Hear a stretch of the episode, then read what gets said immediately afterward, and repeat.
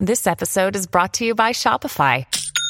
Forget the frustration of picking commerce platforms when you switch your business to Shopify, the global commerce platform that supercharges your selling wherever you sell. With Shopify, you'll harness the same intuitive features, trusted apps, and powerful analytics used by the world's leading brands. Sign up today for your $1 per month trial period at shopify.com slash tech, all lowercase. That's shopify.com slash tech.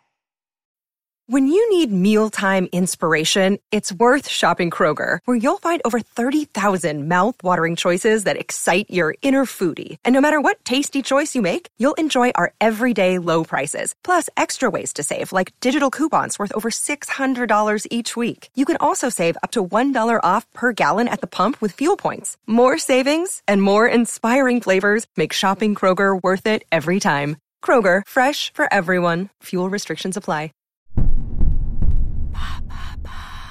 Quelles sont les œuvres d'art contemporaines les plus scandaleuses?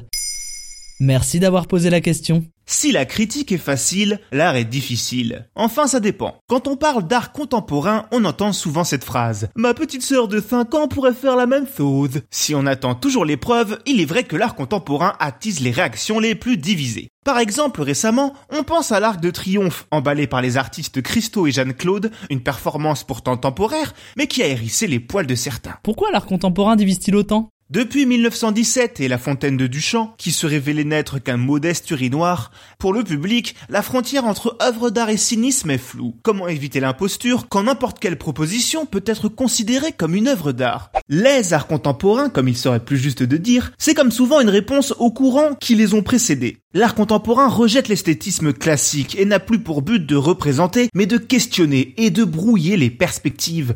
Le procédé, le contexte sont parfois plus importants que son aspect. L'objet de contemplation devient alors objet de réflexion. Le fameux Duchamp disait c'est le regardeur qui fait l'œuvre. C'est-à-dire que le spectateur joue un rôle actif. Sauf que parfois, c'est vrai, ça va loin. Très loin. Des exemples? En 1961, un Italien nommé Piero Manzani, plasticien, défait que dans 90 boîtes de conserve à l'étiquette évocatrice, shit artist. Il décide de les vendre au prix de cours de l'or. Si au début le succès n'est pas retentissant, après la mort de Manzani, le jeu commence à prendre et les boîtes s'éparpillent dans le monde entier, chez les musées et les collectionneurs. Celles-ci sont estimées aujourd'hui autour des 127 000 euros. Ce qui était une satire du marché de l'art fonctionne à plein régime. Autre univers, autre ambiance, Yves Klein, dont on vous a déjà parlé dans notre épisode Qu'est-ce que le bleu de Klein a un jour une idée qui va scandaliser. En 1958, il réalise une exposition intitulée Le vide, ou plus exactement, la spécialisation de la sensibilité à l'état matière première en sensibilité picturale stabilisée.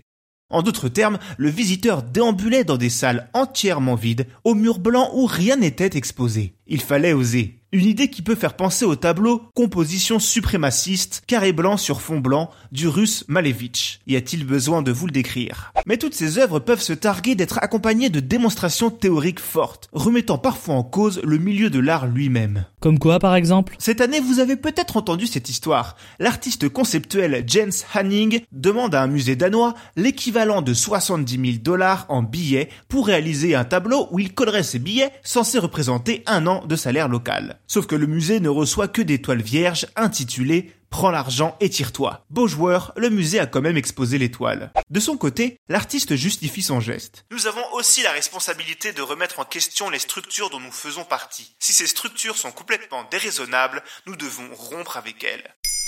Maintenant, vous savez. En moins de 3 minutes, nous répondons à votre question. Que voulez-vous savoir? Posez vos questions en commentaire sur les plateformes audio et sur le compte Twitter de Maintenant vous savez.